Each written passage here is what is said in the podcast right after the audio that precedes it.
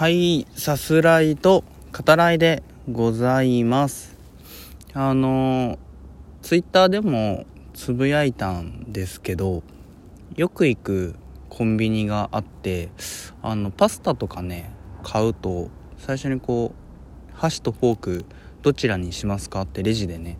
あの、聞いてくれるんですよ。で、まあ、聞いてくれるのはありがたいんですねもちろんね。うん。なんですけどそのまあどちらかね箸かフォークどちらかをこう答えるじゃないですか。でまあフォークって答えたとして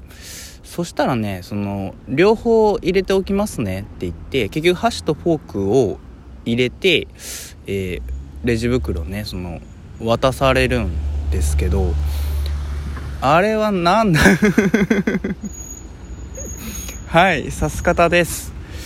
うん。たまたまそういう時があったっていう話ではなくてあのね複数の店員さんがそうなんですよね。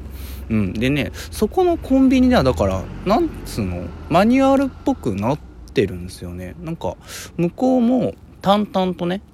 最初にこうどっちにするって聞いてじゃあ両方入れときますねっつってはいっつって渡されるんですけどうん。どういうことなんだろうな。こう狐につままれたような感じがするというかね。うん。なんかこっちも何の気なしにさこう聞かれて「あじゃあこっちで」っつって答えてたら「え？っ?」ていう「え？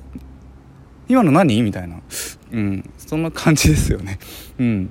でねあとね未だに思ってるのはあのまあでこれもレジでその店員さんがこう対応してくれるんだけどお会計は機械でっていうとこってまあありますよね。それって何なんですかね。僕いまだにちょっとよくわかんないんですけどね。あれって効率的なの？いや何でもかんでも効率的にすればいいってわけじゃないってのはすごい思うんだけどあれって何なんですかね。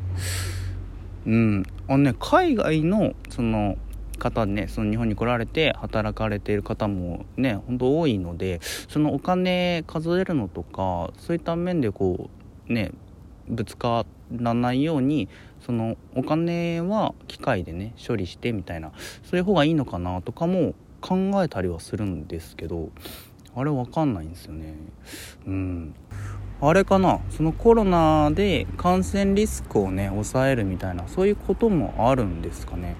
まあまあまあそのとにかく不思議な対応があるとまあ面白いなってやっぱ思っちゃいますねうんで、えっと、前回ですね、え友達になりたい、え今年度、まあ、さす方で扱わせていただいた映画の中のキャラクタートップ5をお話しさせていただきました。えーめちゃめちゃ楽しかったですね。うん、なんかこの手の話すごいあの今後もしたいなとやっぱ思いましたね。うん、その聞いてくださってる方にどこまで伝わってるかっていうのはすごい不安ではねやっぱあるんですけど、うん、楽しかったですね。で、えっと友達になりたくないというかこの人と関わるの怖いなっていう、えーキャラクターも、えー今回挙げさせていただこうかなと思います。とはいえなんつうのかな。分かりやすく悪役とかそのそれはしちゃダメだろうみたいなことをしてるキャラその要は花から友達になるとかそんなの考えられないキャラクターもね、うん、多いし関わるとねろくなことがなさそうみたいなことで言うと本当まあそれもそんなやつばっかじゃねえか。そんなやつあれ冷静に見ると映画って結構そういうやつばっかりじゃねえかみたいなね。そういうとこもあるんだけれどうんあのなんつうのかな。すごい映画としては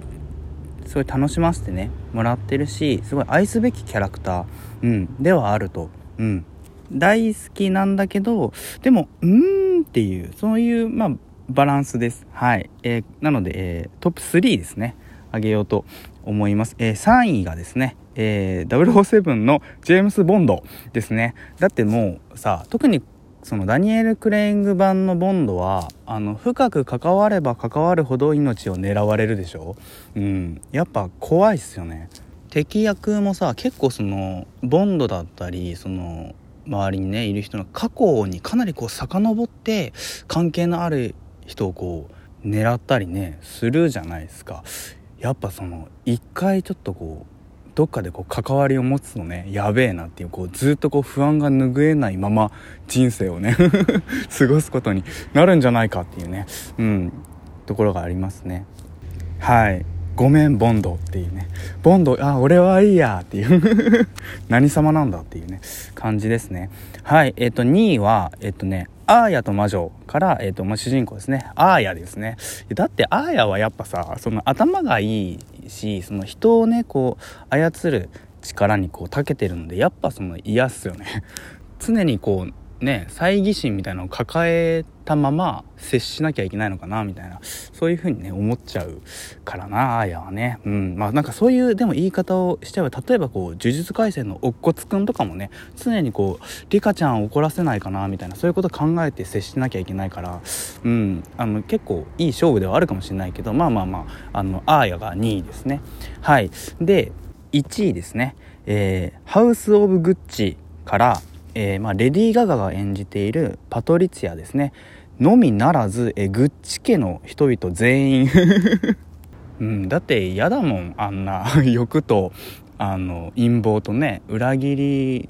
ばかりのね一家ですよ。うん、あのろくなことがないっていうことしかね描かれてない映画じゃん。そんなことないか。そんなことないとは思うけどうん。いやでもねあのこの話をしようと思ったのはやっぱその普段今でもですねそのハウス・オブ・グッチやっぱすごい好きでいい映画だなって思うしあの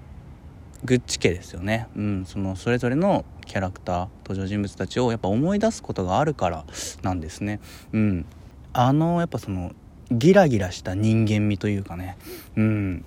はいあのすごい好きなんだけどでも嫌だっていうこの感じをあの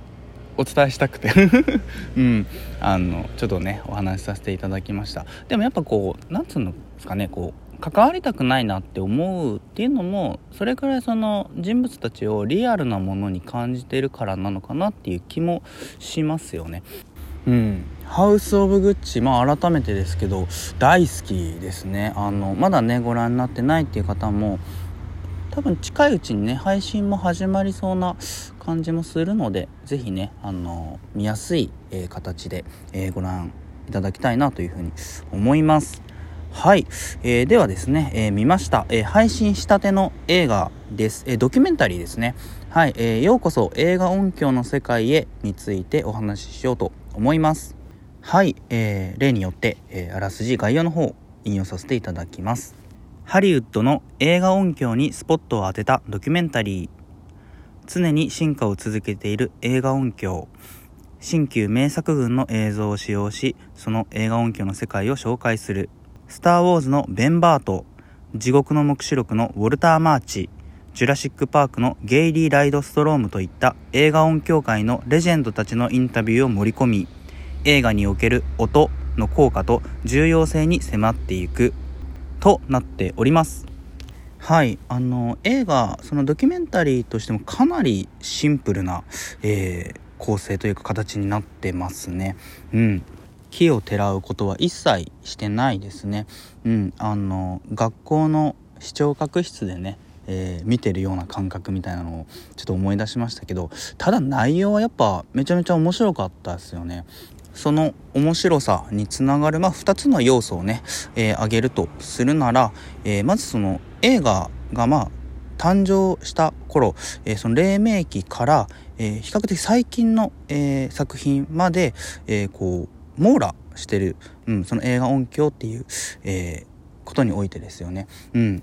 95分ぐらいの、えー、作品なんですけどその中で、えー、音響、えー、技術や、まあ、効果音などですよねそれらがこうどう進化してきてるのかっていうのが、まあ、本当に分かりやすい形でね作品と同時に、え説明されていきますね。というかそのやっぱりその人が作ってるものっていう、うん、そこがまあ一つのテーマではあると思うんですけど、え実際の作品ですよね。この作品や、えー、そこに、えー、関係する人々がいなかったら今ね当たり前のように、えー、感じているものもなかったってそういう歴史の重みというかまあそれはすごい素敵なものですけど、うん、あるいはその今までも、えすごい好きな作品がまたねこう新たにこう光り輝いて見えるみたいな、うん、映画音響を知ると同時にそういう体験がね、うん、できるんじゃないかなと思いますね。あのスター・ウォーズ・ゴッドファーザーえー、地獄の黙示録ですよね、まあ、その裏話というか、うん、それらもめちゃめちゃ面白かったですね。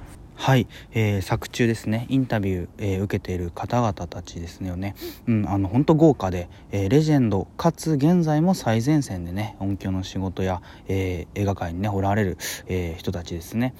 うん、あの音響に、えー、こだわりがあって、えー、音をね作り出して要はその映画のことを考えるとその音抜きにはねちょっと無理っていうそういったものをね作り出してるんだけど、えー、ハリウッドのスタジオによってはその音をね軽視する、うん、人々もいたと。そういったエピソードがね、えー、作中ちょいちょいね語られるんですけどその辺りもとても興味深かったですね。はい、えー結構序盤ですね。あの「スター・ウォーズ」のライトセーバーの音ですよね、うん、あれを出してる様子その映像があってあれめちゃめちゃ楽しそう。すげえ楽しそう。とかあの場面ってあの車のキーをこうチャカチャカこう動かしてる音なんだとかねこう見ながら「へーってねずっと言ってました。